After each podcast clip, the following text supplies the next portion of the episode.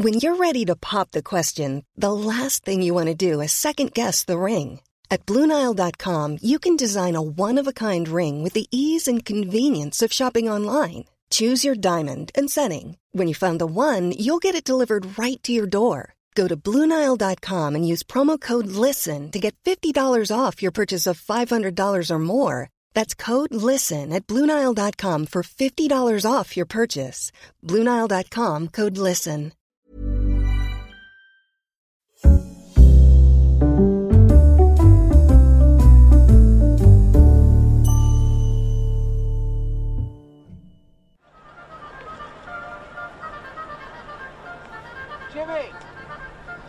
Londres, 6 de mayo de 2023. Las calles de la capital británica están llenas. 20,4 millones de espectadores tienen el televisor encendido y las redes sociales no hablan de otra cosa. Un centenar de jefes de Estado están allí y medios de comunicación de todo el mundo retransmiten en directo desde el Reino Unido sin cesar el día en el que coronan a Carlos III como soberano británico en la abadía de Westminster. Este es el podcast de Hola sobre vidas reales. Lo han vuelto a hacer. ¿Cómo consiguen los Windsor ser el centro del mundo?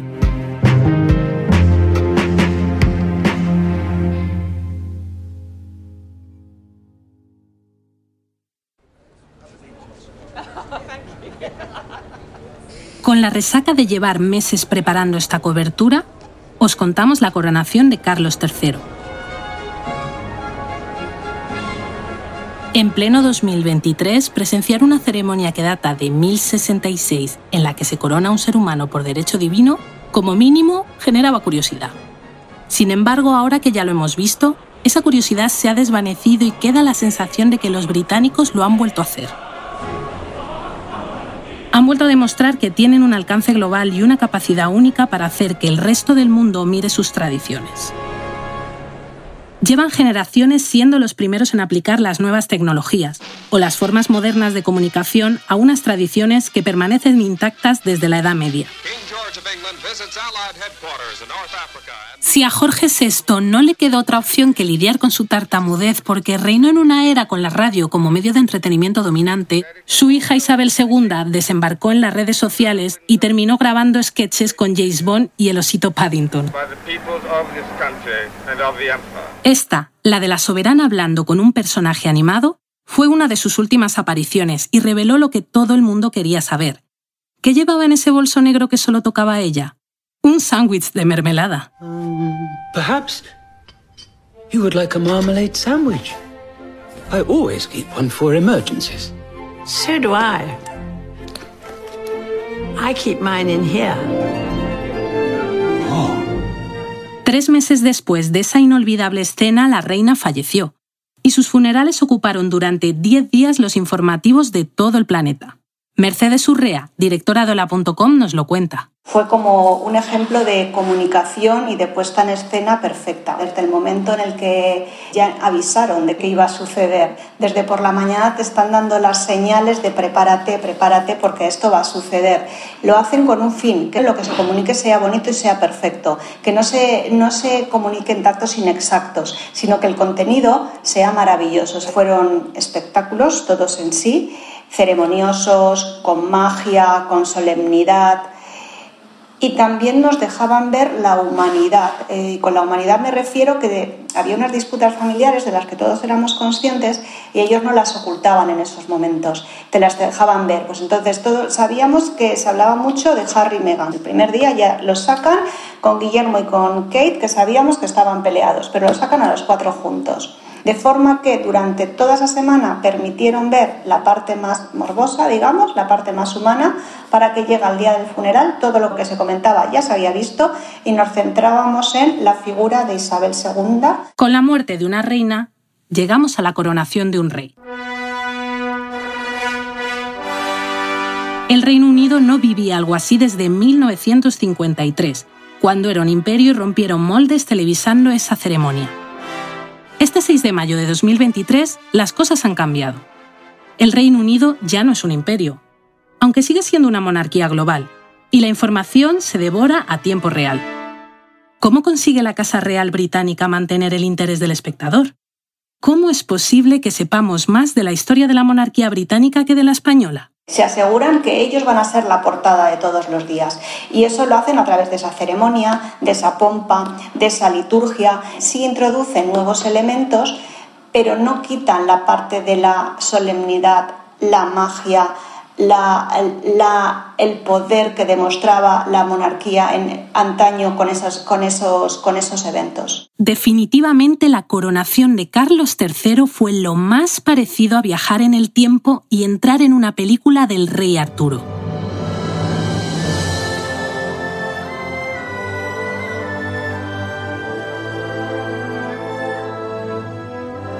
Hasta una piedra por la que luchó William Wallace el célebre soldado escocés que conocimos gracias a la película Braveheart estuvo ese día presente en la abadía de Westminster. Dos procesiones, dos carrozas, seis sillas y tres coronas. Ritos, leyendas, historia y oro, mucho oro. La ceremonia duró dos horas. Carlos III juró venir a servir y no a ser servido, y fue ungido con una mezcla secreta de aceite sagrado, enviado para la ocasión desde el Monte de los Olivos. Este momento, el de la unción, es el único que se ocultó al público. Un dosel se interpuso entre el rey y las cámaras antes de que el arzobispo derramara el aceite sobre las manos, la cabeza y el pecho del rey, concretamente a la altura del corazón. I here present unto you King Charles, your undoubted king. La coronación llegó después y fue el momento álgido. Carlos III guardaba con una emoción contenida que a ratos se traducía en algo de tensión en torno a su mandíbula. God save King Charles. Mientras, el arzobispo buscaba el equilibrio, ya que ceñir más de dos kilos de oro macizo en una cabeza no es fácil. King of kings. La icónica corona de diseño medieval tiene un gorro de terciopelo con una banda de armiño y está repleta de rubíes, amatistas, zafiros, granates, topacios, turmalinas, así hasta 444 piedras preciosas.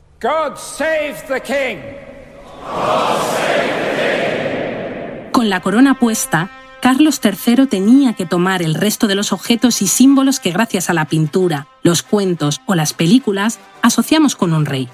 El cetro, la vara, la espada o el orbe, que simboliza que el poder del monarca deriva de Dios y se extiende por todo el globo terráqueo. En pleno siglo XXI pudimos observar la iconografía de un rey en movimiento. Ese día cobraron vida las joyas de la corona, las mismas que normalmente visitan los turistas en la Torre de Londres. Esta celebración se llamó la Operación Orbe Dorado, porque la Casa Real Británica disfruta dando nombres impactantes a lo MI5 a sus celebraciones más destacadas. Sabe que a la prensa nos gustan, son pegadizos. La puesta en escena se completó con la icónica imagen del rey coronado saliendo al balcón del Palacio de Buckingham, igual que hizo la reina Victoria igual que hicieron Jorge VI y Winston Churchill para celebrar el fin de la Segunda Guerra Mundial, igual que hizo su madre e igual que lo hizo él durante toda una vida en estado de espera como el eterno heredero de Europa.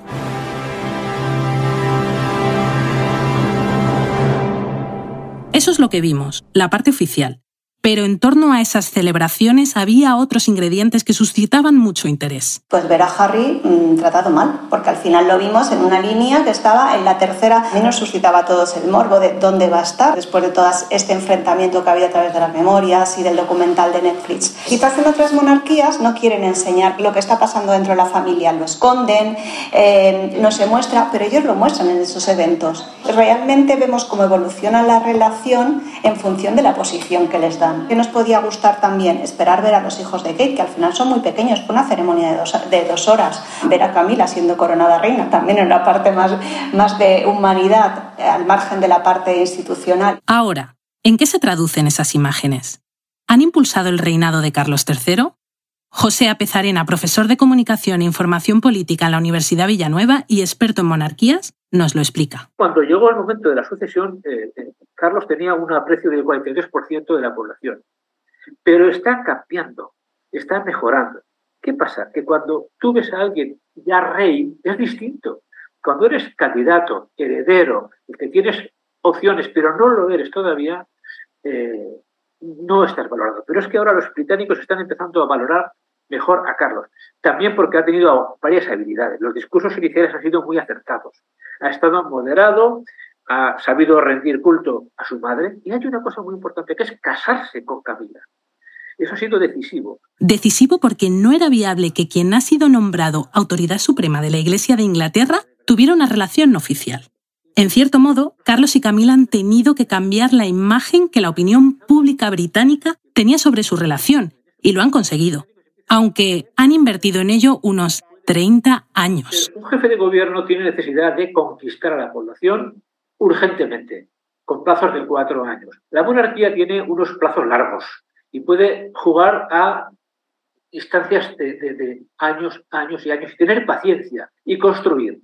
Y de hecho esta monarquía ha tenido una enorme paciencia porque ha atravesado momentos dificultosos de enorme frustración popular, de crítica popular y ha ido recuperándose de nuevo. Ha habido consejeros en esa familia que han eh, recomendado gestos populares y ellos, que es lo raro, ellos han aceptado jugar a ser un poco más populares. Tanto que, a las pocas horas de convertirse en rey, es decir, con el fallecimiento de su madre muy reciente, Carlos III se dio un baño de masas, se dejó tocar, abrazar e incluso hubo quien le dio besos.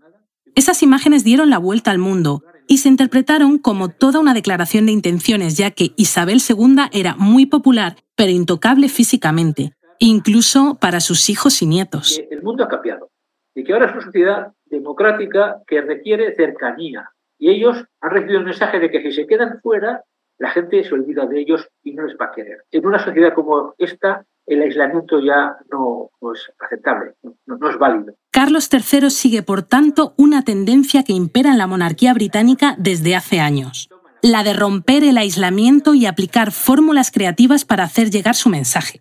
Fue Jorge V, su bisabuelo, el que inventó los discursos de Navidad que incorporaron casi todos los monarcas europeos. Además, los Windsor han tenido otra baza a su favor, son los que más provecho sacan del cine y la televisión. Hay elementos ahí que no son exactamente comunicación como tal, sino que son eh, gestiones de opinión pública amplia que les ha ido muy bien. Incluso con una ah, política de eh, películas destacadas que han sido éxito en las pantallas, que hablan de la familia real británica bien. Por ejemplo, eh, The Queen una película espectacular, pero también El discurso del rey, por ejemplo. Ha habido varias películas brillantísimas que tienen detrás, en mi opinión, una, opinión de una, una eh, operación de marketing. Sin decirlo, han hecho, han eh, conseguido acercar la monarquía a la gente. El último ejemplo ha sido The Crown, incluso con una última entrega muy delicada, ya que hablaba de la ruptura de Carlos y Diana. En un principio, la Casa Real Británica pensó que les podría perjudicar, pero, al contrario, el 35% de los espectadores sacaron una mejor imagen del nuevo rey de la que tenían. La coronación de Carlos III, seguida en todo el mundo, le ha servido también para demostrar su peso en el tablero internacional. Pocas veces se reúnen 100 jefes de Estado bajo un mismo techo, y él lo ha conseguido demostrando que es una pieza valiosa a nivel diplomático y garantizando a la vez la mayor cobertura posible en los países que tuvieron ese día a su jefe de Estado en Londres. Beatriz Valero de Urquía vive en el Reino Unido y escribe sobre las relaciones y política internacional. Es graduada en Historia por la University College of London y tiene un máster de literatura comparada en la Universidad de Cambridge. El primer ministro canadiense Brian Mulroney, que decía que aunque Inglaterra y el Reino Unido ya no fueran esa potencia mundial que fueron en su día, la reina seguía siendo en su momento el líder que era más respetado en las reuniones internacionales. Decía que al final la gente la conocía mucho más, le tenía mucho más cariño y respeto que a, lo mejor los primeros ministros que van y vienen. Y entonces es esta idea de que ella y ahora el rey pueden hacer cambios y obtener resultados por su propia influencia. Y pues todas las fotografías y los viajes que hacen tienen esa intención. Esto en relaciones internacionales tiene un nombre. El poder blando es un término que se usa mucho hablando eh, de las monarquías, sobre todo las constitucionales, porque al fin y al cabo no tienen em, tanta capacidad de influenciar directamente la política, sino que son mucho más representativas institucionales. Es su capacidad para incidir en otros valiéndose de medios culturales e ideológicos, y en esto los Windsor son los mejores ya que ellos, su historia, sus tradiciones, sus símbolos e incluso su merchandising, representan la idea de lo que es ser británico y son la marca por excelencia del Reino Unido. Una investigación de estática de 2021 concluyó que la familia real británica es la marca más valiosa del Reino Unido y la quinta en todo el mundo, solo detrás de Coca-Cola, Nike, Ferrari y Microsoft. O sea que tiene un enorme poder adquisitivo. Eh, personalmente yo creo que la clave de esto es su popularidad y la confianza de la gente. Eh, durante la gran parte del reinado de Isabel II, ella tenía una aprobación de alrededor del 70%, lo cual pues, es muchísimo más que cualquier político. La familia real británica representa entonces dos caras de la misma moneda. Por un lado, es la institución que ocupa la jefatura del Estado y, por otro, una corporación con nombre propio. Sí, The Firm es un término eh, no oficial que empezó a usar Jorge VI y se refiere a toda la parte institucional de la familia real, porque en el fondo es como una, una empresa casi, una organización. Entonces incluye a todos los asesores, secretarios, personal de administración que forman parte de la familia real. Y su objetivo es asegurar la continuidad y la popularidad de la monarquía en general. Eh, es un término que se ha utilizado mucho estos últimos años, pues a raíz de todos los testimonios del príncipe Harry, que y él usaba para diferenciar entre el rey Carlos como su padre y Guillermo como su hermano, y su posición dentro de The Firm como, hasta cierto punto, sus jefes, porque The Firm se considera muy jerárquica, donde importa mucho el orden de sucesión y lo más importante es que el monarca sea la persona más popular y a la que hay que proteger con eh, más cuidado. Sobre los problemas que genera para la institución que la mayor popularidad no recaiga sobre los miembros más importantes jerárquicamente, os hablamos ya en el podcast Harry y Meghan, Jaque a la reina. The palace is very upset about what's happened. Harry and Meghan are already independent of the royal family.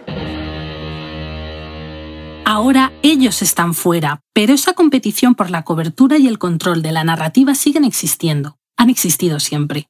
Nos lo recuerda Mercedes Urrea. Esa parte del control de la narrativa de la que Harry ha hablado muchas veces en diferentes entrevistas y en su libro, Carlos también la ha utilizado. de hecho, pues Carlos y Diana lo utilizaban muchísimo en los dimes y diretes que cada uno filtraban información más o menos perjudicial o beneficiosa para ellos, según los intereses, a los, a los tabloides. Lo analiza Beatriz Valero de Urquía desde Londres. La Casa Real es muy consciente de su imagen es muy, muy poca la información que llega al público sin la aprobación de algún miembro de la familia. Los conflictos llegan cuando son distintos miembros los que están en desacuerdo. Eh, me parece muy interesante que estemos haciendo esta conversación hoy cuando en las últimas semanas ha habido muchas revelaciones sobre pues esta relación que tiene eh, la familia real con la prensa y los tabloides británicos, que es un poco como beneficiosa para ambos grupos hasta cierto punto. De forma directa o indirecta, a través de tradiciones o novedades, con su vida oficial o privada, la Casa Real Británica ha creado una forma de ser y de relacionarse única con el resto del mundo. Son una institución, una familia, un sistema político, un arma diplomática, un símbolo de Estado, una figura de cohesión, un reclamo turístico, una marca y un filón para la industria del entretenimiento. A través de todas las herramientas y canales posibles nos transmiten su personalidad, sus valores, potencian la imagen de la monarquía y refuerzan los intereses del Reino Unido en todo el planeta. El éxito de Isabel II haciendo esto durante 70 años fue evidente obtuvo un alcance internacional incomparable y se convirtió en un icono transgeneracional de la cultura popular. Ahora, Carlos III tiene que continuar con ese legado y es suyo el desafío. Para esto ha servido la coronación, para presentarse ante el mundo como el 62 monarca del Reino Unido, jefe del Estado en 14 países, líder de la Commonwealth y último eslabón de una larga cadena que le conecta con la historia del Reino Unido.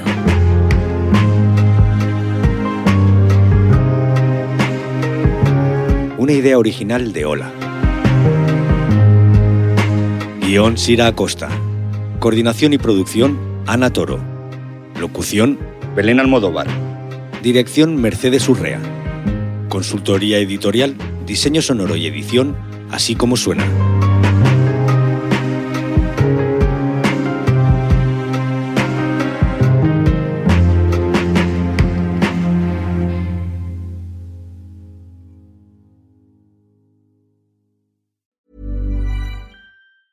Planning for your next trip? Elevate your travel style with Quince. Quince has all the jet setting essentials you'll want for your next getaway, like European linen, premium luggage options, buttery soft Italian leather bags, and so much more. And is all priced at 50 to 80% less than similar brands. Plus, Quince only works with factories that use safe and ethical manufacturing practices. Pack your bags with high-quality essentials you'll be wearing for vacations to come with Quince. Go to quince.com/pack for free shipping and 365-day returns.